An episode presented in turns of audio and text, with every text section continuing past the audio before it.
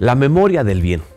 Dice la Biblia, y dijo Jacob, Dios de mi padre Abraham y Dios de mi padre Isaac, Yahvé, que me dijiste, vuélvete a tu tierra y a tu parentela y yo te haré bien. Menor soy que todas las misericordias y que toda la verdad que has usado para con tu siervo, pues con mi callado pasé este Jordán y ahora estoy sobre dos campamentos. Génesis 32, versos 9 y 10. Jacob regresaba después de 30 años a causa de sus padres. Recordaba haber salido porque su hermano Esaú quería matarlo cuando lo engañó robando su primogenitura. Entonces oró procurando la protección de Dios.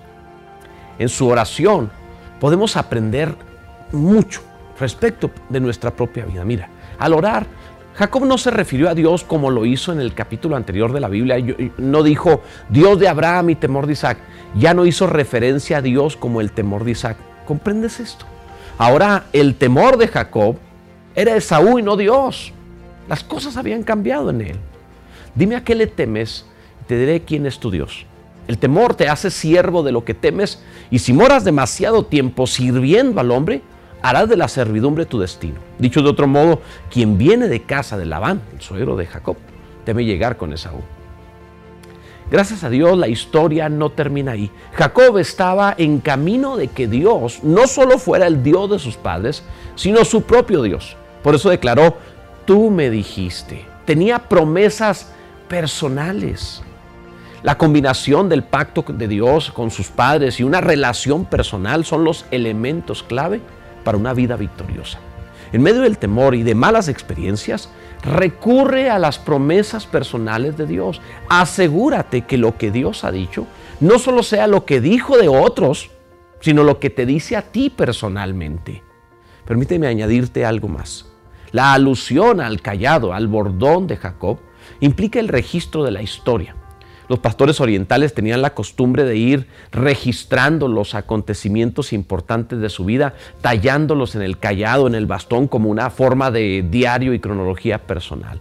Jacob tenía anotado o dibujado que al salir no llevó nada consigo sino la ignominia, la vergüenza.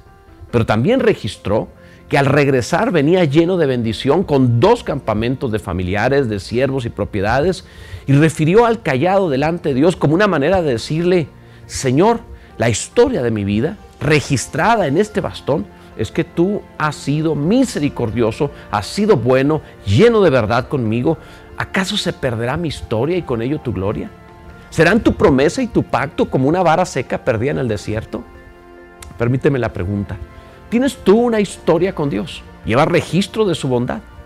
La próxima vez que tengas que enfrentar un gran reto, recurre a los recuerdos de la misericordia del Señor. No olvides ninguno de sus beneficios. Tales recuerdos te fortalecerán en los momentos de mayor necesidad y te ayudarán a cruzar tu propio Jordán.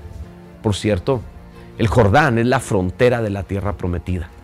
Estar de uno o de otro lado ha sido siempre en la Biblia, en las Escrituras, el parámetro de estar o no dentro de la voluntad divina. Y cada cruce implica un tiempo de prueba, de quebranto, así como decisiones de consagración. ¿De qué lado del Jordán te encuentras? ¿Del lado de las promesas divinas o de la incertidumbre? Ten por cierto que cada vez, cada vez que cruces los Jordanes de tu vida, será necesario tomar grandes decisiones en pro de la obediencia a Dios. Y no será fácil, pero su resultado sí va a ser muy, muy bueno. Demasiadas personas se quedan del lado malo del Jordán por miedo a sus propios Esaús, sus, sus temores. Los fantasmas del pasado los atormentan y les impiden avanzar, pero tú no. Tú tienes un bastón de memorias de la misericordia divina. Y si aún no lo tienes, comienza hoy comienza a escribirlo.